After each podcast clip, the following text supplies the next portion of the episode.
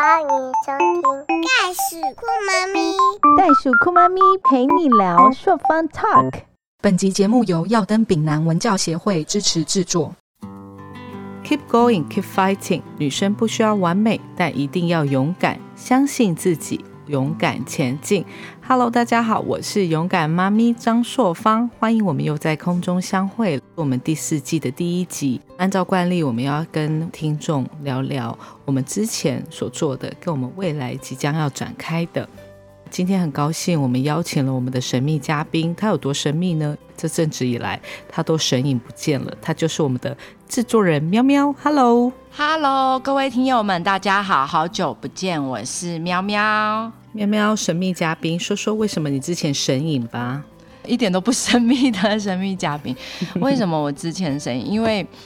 上一季太多大咖了，然后一集的时间本来我们是只想三十多分钟嘛，都不够，把时间让主持人跟我们的来宾好好的。分享跟介绍，所以制作人就变成那个一直在 control 时间跟一直在控场的角色，无法加入啦。对，所以这也是我神隐的主要原因。喵喵一直陪在我们旁边啊，即便我们录的每一集跟每个重磅来宾，他都有在我们旁边陪伴、聆听，给我们跟来宾疏导讲话。你也是一直都在，只是没有发出声音。来宾有时候会来跟喵喵一起录音嘛，那所以其实就是有时候在现场控制。而且我们 podcast 蛮有意义的地方是，这个节目有很多人都把他的第一次的现身给了朔方，还有给了袋鼠酷妈咪陪你聊这个节目。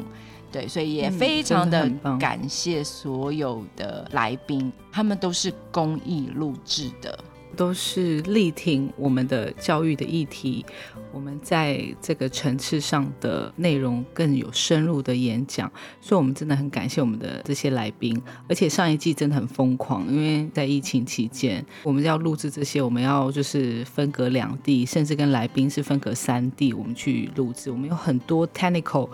的问题要去解决。然后好险，喵喵跟我们后置的团队都很努力解决这个问题。主持人还有耀登丙南文教协会都很用心的在支持这个节目，也是因为我们上一季的节目邀请了很多亲子共学，然后还有作家、励志演说家等等的一些大咖来宾。那硕方也找了一些早疗，甚至一些妈咪一起加入了，所以我们。接受到了亚洲电台美英姐的邀请，好像朔方是不是以一个早产儿妈咪的身份上了美英姐的节目呢？朔方分享一下，这是你第一次上广播节目吗？然后以一个 podcast 的心情上广播节目的一个心得。是是，我是第一次上电台，也是第一次以一个 podcaster 的主持人的身份上广播节目，跟我们这样子。非常有名而且非常有经验的主持人美英姐，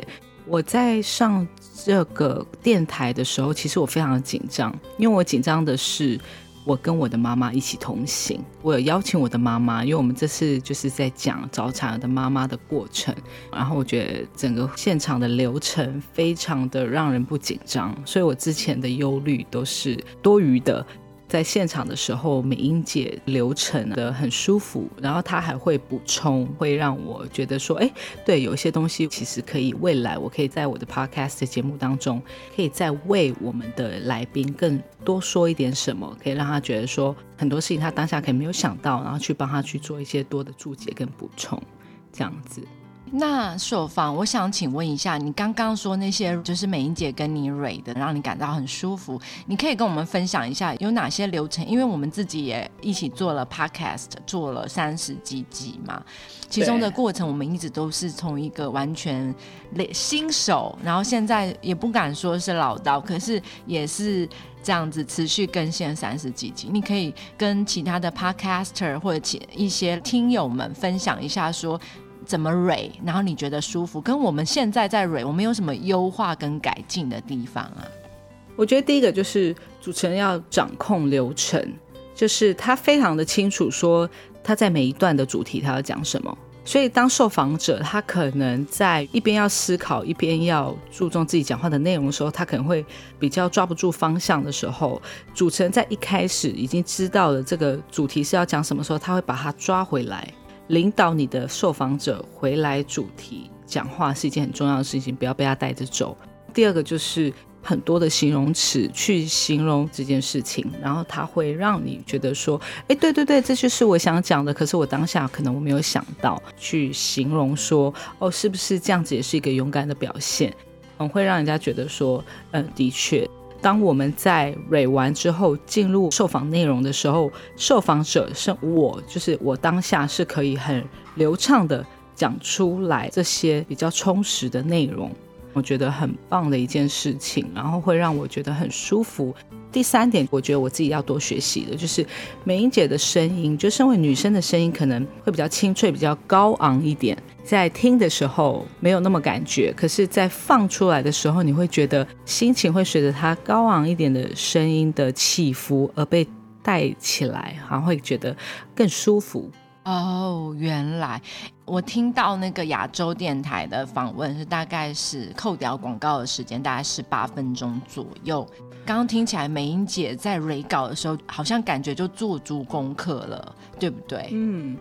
主持人要抓到重点很重要。其实我们蕊稿没有花很多时间，大概十五分钟左右吧。然后我们大概花了十分钟在闲话家常，聊彼此最近的状况啊，什么等等的。当妈妈的辛苦啊，所以其实我们在 r 稿的时候，大概就只有十五分钟到二十分钟的时间，彼此都有相对的经验，所以很容易很快速的进入状况。那周芳有提到说，因为他会让我觉得说有一些字眼要加进去在我们的访谈之中，所以他在 r 稿的时候，他就会问我说：“那是不是这样子呢？会不会是这样子呢？”当我在讲的时候，我就很迅速的把我们受访的内容填满，让它更有丰富性。然后，当我没有讲到那一点的话，他会再把它转回来，他会再拉我回来。为什么会让你觉得有加分的作用，或者是为什么你觉得他特别的值得让你提起来？然后，即便我们可能有十个我们觉得很棒的受访者，但是因为真的是因为时间有限，受访时间真的是很短，所以说我们只能提到。一两个代表性的人物，但是可以非常的有内容的，好好的介绍这一两位代表性的受访人物，让我觉得在这个短时间的受访会更有丰富性。看起来，其实我们目前的流程，我们还有很多优化的地方。因为其实之前我们有的时候我们 re 稿会花蛮久时间 re 稿，re 到主持人跟来宾都已经有一点沙哑了。我觉得未来我们 re 稿的时间可能要控制。有的时候反而 re 稿可能是只是一个放松，或者是一个简单的交流。我们觉得可能我们之前有一点点太 serious 在 re 稿这一块，我们可以跟美英姐或亚洲他们这个专业的团队来学习。对，形容词这一块我们要好好的学一下。嗯，对，重点的提点在受访者身上，有点像提词的一个作用啦。嗯，我觉得还有控制场面，真的真的好厉害，而且是。几乎不用想哎，不用思考就可以一直源源不绝的讲下去哎。美英姐她本身是知名节目的主持人 DJ 以外呢，她也是我们桃园市中立区的市议员嘛。那她的口号就是市民麦克风，名不虚传的市民麦克风。Let's try，我们也要努力朝这边前进。对，请你 fighting 吧，勇敢妈咪张硕芳，我整个人就很嗨。硕芳第四季啊，就是一开头就有一个很好的开头，是美英姐这一块。那你现在会觉得，希望我们第四季是呈现一个怎么样子的内容给我们的听友呢？在第四季，我们有稍微的跟喵喵讨论一下，我们要怎么样调整我们的风格跟内容。呃，第四季的话，我们其实请到了一个超级大咖的重磅嘉宾，叫陈志兰老师。她也是在家庭教育推广者一个非常资深，然后非常杰出的一个女性。她也有出了一本书，她的第一本书，我们会在我们的官网推出抽书的活动，还有我们的仙女老师。余怀瑾老师的书，让我们的听众可以抽奖。非常感谢我们耀登丙南文教协会提供这个抽书的机会，让我们的听众都可以不只是在耳朵享受，你的眼睛也可以享受我们这些专家非常专业的内容跟他们的知识的分享，这都是多年的经验累积起来的，大家不要错过。还有我们将来，因为内容越来越是我们重视的最重要的品质之一，所以我们也是将在未来的第四季，我们会从每一个 season 每一季的十集改成八集。希望可以跟第三季一样，找到一些名人，或者是对教育、家庭，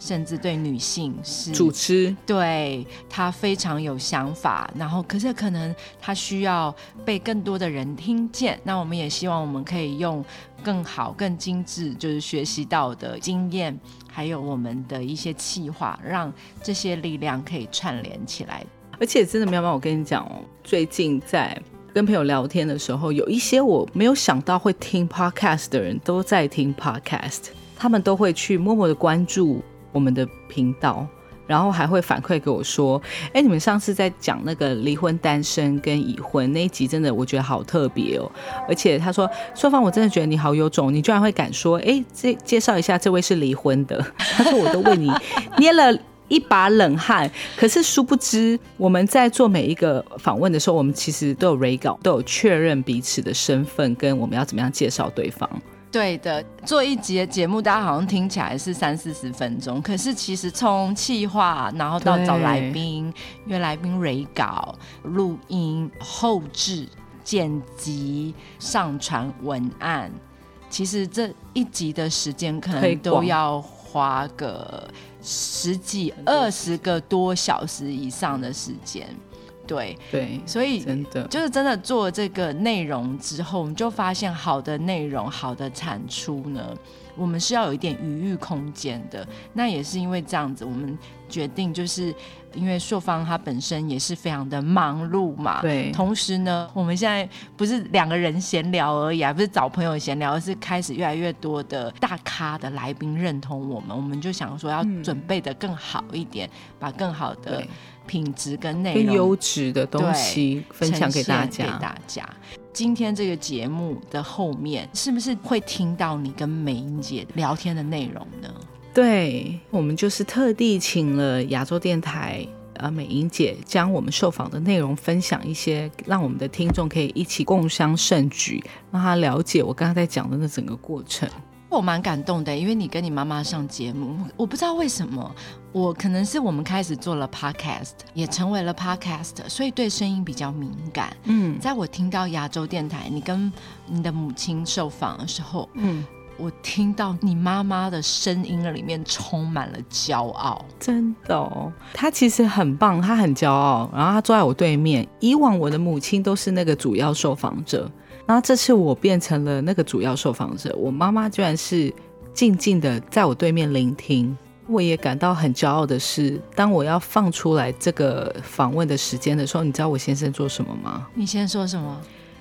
他跟我早上一起送小孩去保姆家里的时候。他跟我约着说，我们待会要一起坐在车子上听你的广播。哇，我也有听，我有听，我有听。虽然我没跟你约，我也有全程第一时间听。谢谢。那我真的觉得那个心理的力量跟支持度是很棒的，因为我开始就会收到真的有在听的人，因为早上九点的时候就开始听到有人真的在听，人传给我说：“哎，我有在听哦，什么什么的。”那是一个无形中支持的力量，让你真的是勇往直前。Keep fighting 的那种感觉，没有的时候也会问自己说，做这个节目到底要干嘛？可是听友们不知道，其实真的是有一些的听友会借由这个节目找到了我们，然后跟我们说他们想分享他们的故事，会有什么内容，请朔方还有我们的团队看能不能去找到一些力量去协助的改变，就是像星星之火是可以燎原的。对，而且你可以透过声音去接触到年轻的朋友们，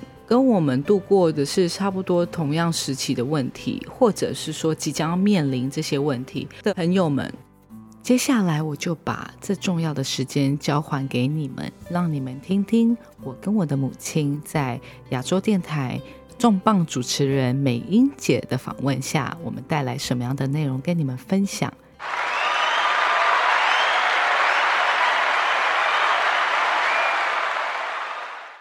亲爱的朋友，欢迎回到节目现场，我是美英，我是谢美英。在今天节目里，邀请一位大家都非常熟悉的好朋友，过去为民服务长达二十七年的时间呢。他今天到节目中来，空中问候所有朋友们，还带了他们家的宝贝一块儿过来介绍给大家认识呢。我们先来欢迎前桃园市议员刘茂许刘议员好。美英早，大家好，我今天特别带了我的女儿袋鼠妈咪张硕芳。来欢迎硕芳好。Hello，大家早安，我是勇敢妈咪张硕芳。勇敢妈咪张硕芳，为什么特别强调勇敢妈咪呢？来，请问一下我们茂群一座，呃，我的女儿非常的勇敢，生了一个早产儿，一路陪着她，从生产到现在，一路点点滴滴的照顾这个小男孩，已经两岁了。我们也让他分享一下他的艰辛跟甘苦。母爱真伟大。硕芳，来，嗯勇敢妈咪，我知道最近在我们的 Podcast 有一个节目《袋鼠酷妈咪陪你聊》，您就是这个节目的主持人。是的，那当时为什么会想要制作这一个节目呢？嗯，身为桃园的一个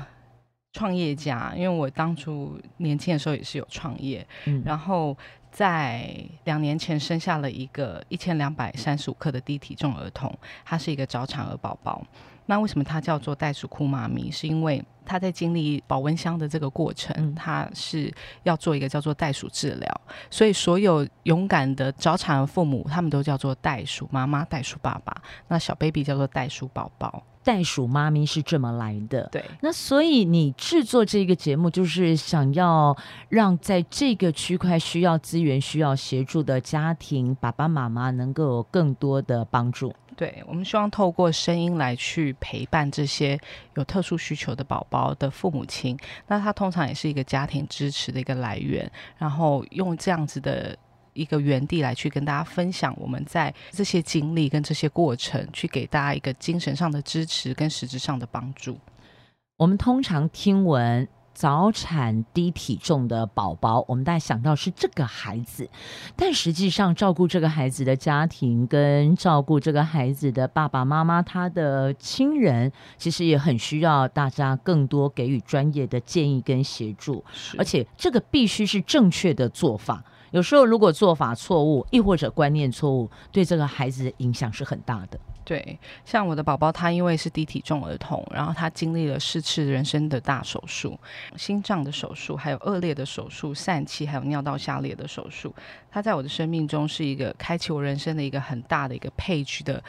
一个天使，然后他是我生命中的一杯水，让我的干枯的人生又重新的滋润起来。很多人都问我说，像这么辛苦，我不想要生小孩，我觉得很害怕结婚。可是我对他说，我觉得这是我人生中最大的一份礼物。他教会我非常多的事情，然后其中一个最大的就是同理心，去同理别人没办法看到的人事物。如果每一个人在自己的位置上，对于各种不同角色，我们都能够有同理心的话，这个社会会更加的祥和。那除了同理心之外，更重要的是家庭的支持，还有专业知识的给予，那才能够精准的到位协助这个孩子哦。那我们的小冬瓜。出生的时候是一千两百三十五公克，算是非常非常低体重的，在照顾的过程非常的辛苦。对他从一开始在保温箱，然后他其实基本上是没有办法顺利的进食，他必须要透过鼻胃管。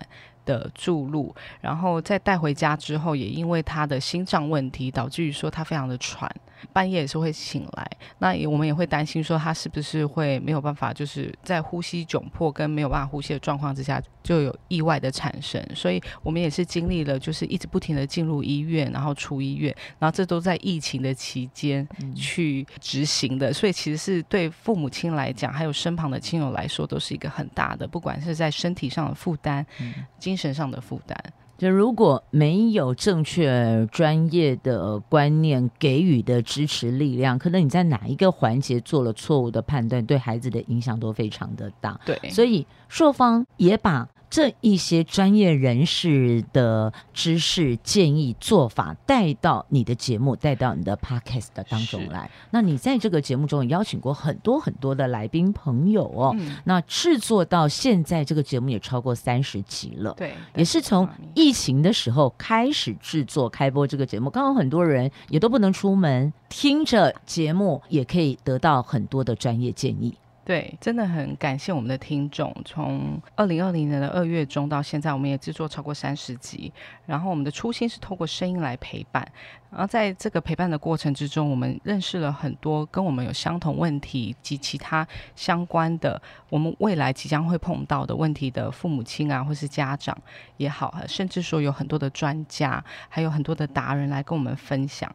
我们这之中访问过了非常多位专家，然后还有就是家庭观念的性教育推广者，然后还有视障心理师。因为像刚才美英姐说的，在人生当中，我们碰到问题，不是只有宝宝受到极大的压力，其实照顾他的照顾者也受到很大压力。所以我们去访问了很多有关于心理的教育者，我们询问他，我们要怎么样去帮这些父母亲或是主要照顾者去做一个心理层面的舒压。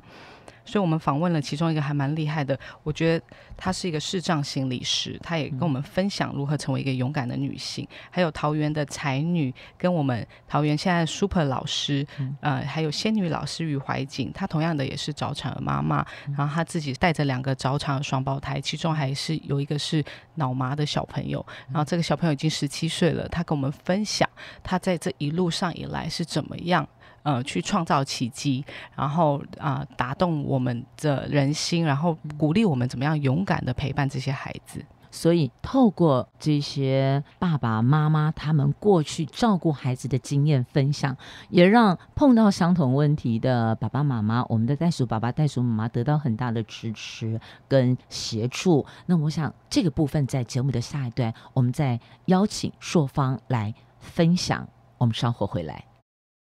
亲爱的朋友，欢迎回到节目现场，我是美英，我是谢美英。在今天节目里，邀请大家的好朋友，为民服务长达二十七年的前桃园市议员，也是前桃园县议员刘茂群刘议员，我们欢迎刘议员好。大家好，我是刘茂群。茂群议员还带来了他的掌上明珠张硕芳，我们来欢迎硕芳。Hello，大家好，我是勇敢妈咪张硕芳。今天邀请茂寻议员跟硕芳哦，两位有共同点，都是母爱满意的伟大妈妈呀。一位是为女儿，那一位是为儿子。那在节目上的我们知道了，硕芳是袋鼠妈妈。有一位早产儿，那也是因为照顾小冬瓜的过程当中有很多的心得跟专业，所以呢也开了一个 podcast 的专业的一个节目，在空中分享许多的照顾的一些宝典哦。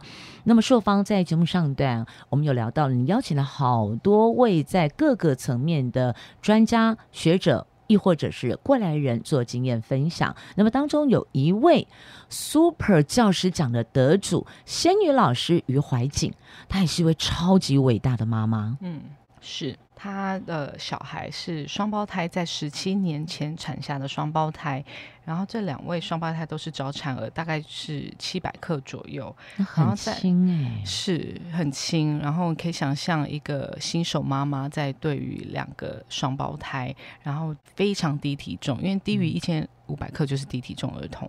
然后其中一个还是脑麻的小朋友，在照顾这两个过程当中，他经历了非常大的冲击。跟影响他的人生很大，然后在访问他的过程之中，硕方感受到了一个强大的母爱，其实就像我妈妈一样，现在坐在我的正对面，然后也给硕方很多的精神的资助跟关怀，然后也让我有更多的勇气站出来跟大家分享有关于孩子的照顾、特殊儿的需求这一块。在当时哦，小冬瓜的到来确实对朔方也造成了不小的冲击，但是朔方这位勇敢妈咪开始寻求专业请教，在这个部分有照顾经验的妈咪，在当中学习到照顾的技巧。所以现在小冬瓜也快两岁了，在节目中您邀请了仙女老师于怀瑾哦，是她也提供了很多一路走来的一些辛苦点滴，怎么样去陪伴孩子哦。那这个部分是不是也可以来分享？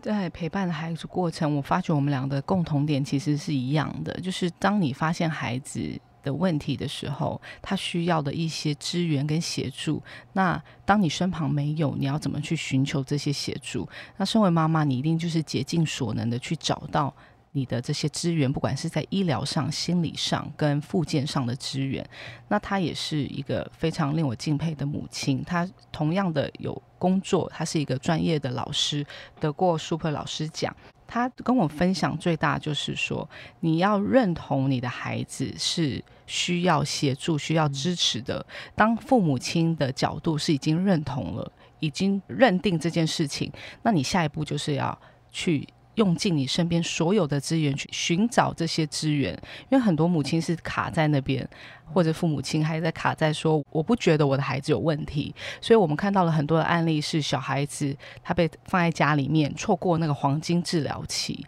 其实这对小孩子是最大的伤害。那于怀静老师跟我们分享的这个过程，他在分享说他如何的去寻找资源去照顾他的孩子，然后现在的孩子已经十七岁了，已经上高中了，然后这孩子还是不断的需要社会的资源、政府的关注及民间的这些治疗，所以他对我来说是一个非常大的一个支持，因为。当妈妈的角色就是你必须源源不绝的、无止境的爱灌注在你的孩子身上，它是一个无止境的道路。所以从于老师的身上，你得到了更大支持你前进的力量。对除了母爱之外，那也看到了可以这么做，孩子还可以到高中，在学校跟大家一样正常的生活，所以这是一种鼓舞。哎，对，非常大的鼓舞，因为两个小孩都在经历不同的需求跟治疗，然后可以让一个脑伤的孩子、脑麻的孩子去经过这么长期的复健。因为硕方曾经在